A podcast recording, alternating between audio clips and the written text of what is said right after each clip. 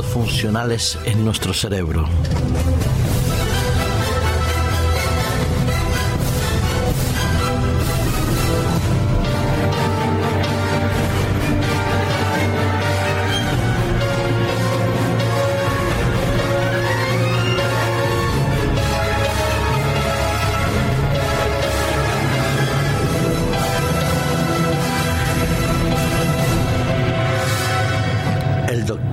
Yang Wang, que es un asistente de investigaciones del Departamento de Radiología y de Imagen de las Ciencias en la Universidad eh, de Indianápolis, quiso un día estudiar y comprender el funcionamiento de nuestro cerebro a través de ciertas alteraciones que él intuía que se presentaban, pero que deseaba constatar y saber el por qué se podían producir en nuestro cerebro algunos cambios importantes y sobre todo en la zona del control de nuestras emociones y nuestra conducta agresiva.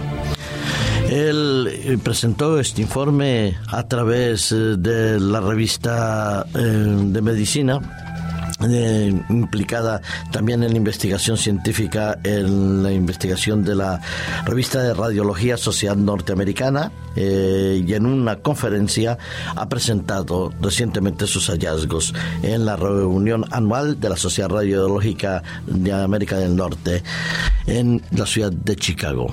¿En qué consistía y en qué consiste su estudio y qué relevancia tiene para nosotros hoy en día? Pues bueno, él seleccionó un grupo de personas, de jóvenes entre 18 y 25 años, 22 hombres entre 18 y 29 años, perdón. Todos estos jóvenes los situó en una experiencia que iba a durar durante dos semanas. La verdad que es un estudio, llamaríamos preliminar, que necesitará muchos más estudios, mucho más análisis y una interpretación adecuada, indudablemente, de los resultados que puedan surgir de esas futuras investigaciones. Pero lo cierto es que él durante dos semanas quiso ver si efectivamente podía haber algún cambio en nuestra función cerebral, en la función neuronal, en el momento que desarrolláramos una determinada actividad. Para ello, él situó a estos 22 jóvenes entre 18 y 29 años, como lo había dicho, en una experiencia como mínimo interesante. Durante una semana los puso a jugar con una videoconsola, no sé exactamente con cuál de ellas, pero puso a jugar durante una semana a juegos que tenían un carácter violento, de agresividad, de guerra, donde el participante entre más eh, víctimas produzca, más puntos obtiene y más pantallas puede subir. Para ello, él iba a utilizar ese videojuego durante una semana. La segunda semana, los jóvenes seguirían en estudios, seguirían evaluándose sus reacciones en la función cerebral, pero no desarrollarían ningún tipo de actividad que tuviera que ver con connotaciones de violencia ni con juegos, con videojuegos violentos. Durante la primera semana, él iba a aplicar una serie eh, de pruebas eh, de carácter científico a través de la resonancia magnética funcional. Eran imágenes en las cuales los eh, científicos podían documentar las respuestas cerebrales que se alteraban después de jugar en los videojuegos. Algunos cambios si seguirían o no seguirían presentes, el estudio ya lo demostraría. ¿Cuál fue eh, la respuesta eh, según el doctor Yang Wan? Que él dice que halló que el funcionamiento cerebral había cambiado por los videojuegos violentos. Mm, él por ahora no se atreve a argumentar cómo va a funcionar eh, posteriormente el cerebro y en función de qué estos cambios van a continuar perdurando en su mente.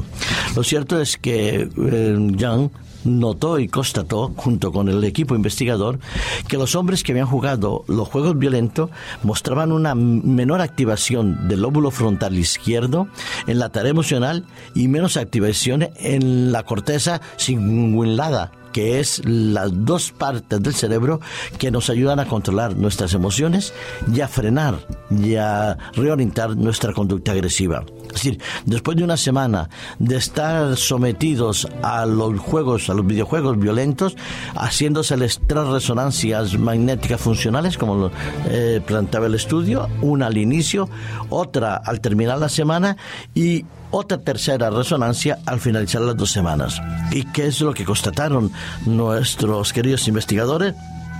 Que sí, que todos los que jugaron todos los que jugaron durante esa semana, jóvenes que antes habían mostrado un perfil calmo, tranquilo, sereno, que tenían un equilibrio emocional y que la reacción frente a los actos de tensión eran más o menos normales, controlados.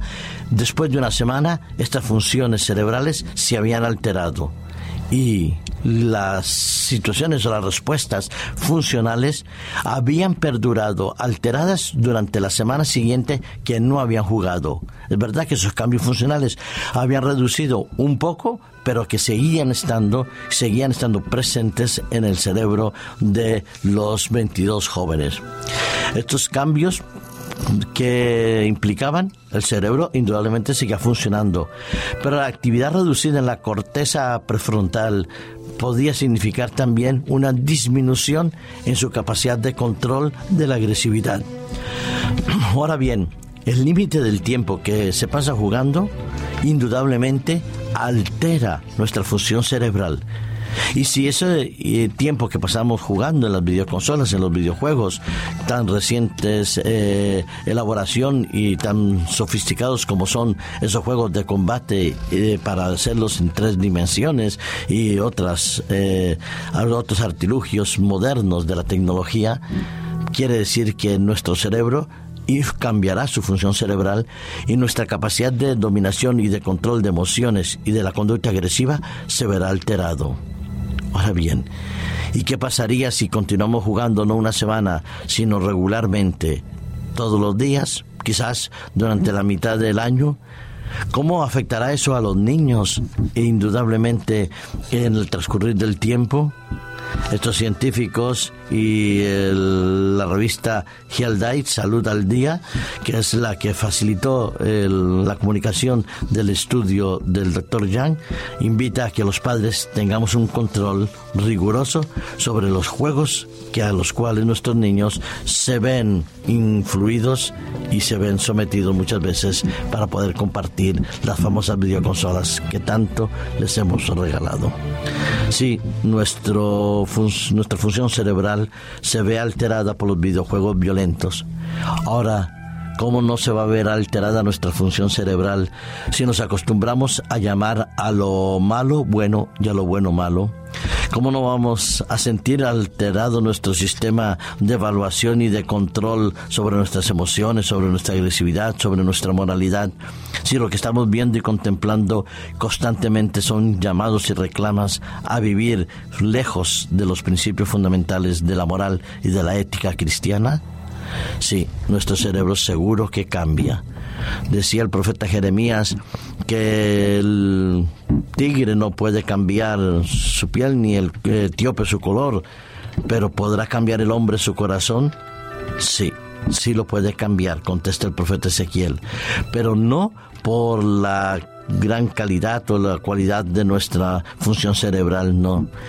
Indudablemente nosotros podemos cambiar para bien o para mal según alimentemos nuestra mente, vivamos cada día en relación con Dios o vivamos lejos de Dios. Por eso, las palabras del profeta Ezequiel en el capítulo 11, versículos 19 y 20, podrían ayudarnos a reflexionar en nuestro diario vivir. Dice el profeta que Dios habla a través de él, invitando al pueblo de Israel a que mire hacia los principios y a los preceptos inmanentes de la ley de Dios y a confiar en él. Dice que Dios, el versículo 19, nos dará un solo corazón, un corazón nuevo. Pondrá un espíritu nuevo dentro de nosotros. Quitará nuestro corazón de piedra de en medio de nuestra carne y nos dará un corazón de carne, para que andemos en sus estatutos y guardemos sus ordenanzas y las cumplamos, para que seamos su pueblo y ellos y nosotros seamos pueblo de Dios y Dios sea nuestro Dios para nosotros. Lo he puesto en plural, él está en singular, está referido de otra manera el texto y pondré un corazón nuevo, quitaré su corazón de piedra. Pero si nos implicamos nosotros, si lo hacemos nuestro ese texto, si aprendemos a que con la ayuda de Dios a elegir mejor nuestras actividades, nuestras diversiones, nuestras compañías, nuestras lecturas, nuestra manera de enfocar y de reaccionar frente a la vida, entonces indudablemente bajo la acción del Espíritu Santo, Dios nos dará un corazón nuevo, y un espíritu nuevo dentro de nosotros. Y nuestra función cerebral, nuestra actividad neuronal en la frontal izquierdo, en el lóbulo frontal izquierdo o en la corteza cingulada, indudablemente será de mejor calidad y nuestro control de emociones y de conductas agresivas irá disminuyendo poco a poco gracias a la acción de Dios. Que Dios nos ayude a mantener siempre nuestra mirada hacia sus preceptos y hacia el amor de Cristo para andar en buenos caminos y funcionar mejor nuestro cerebro.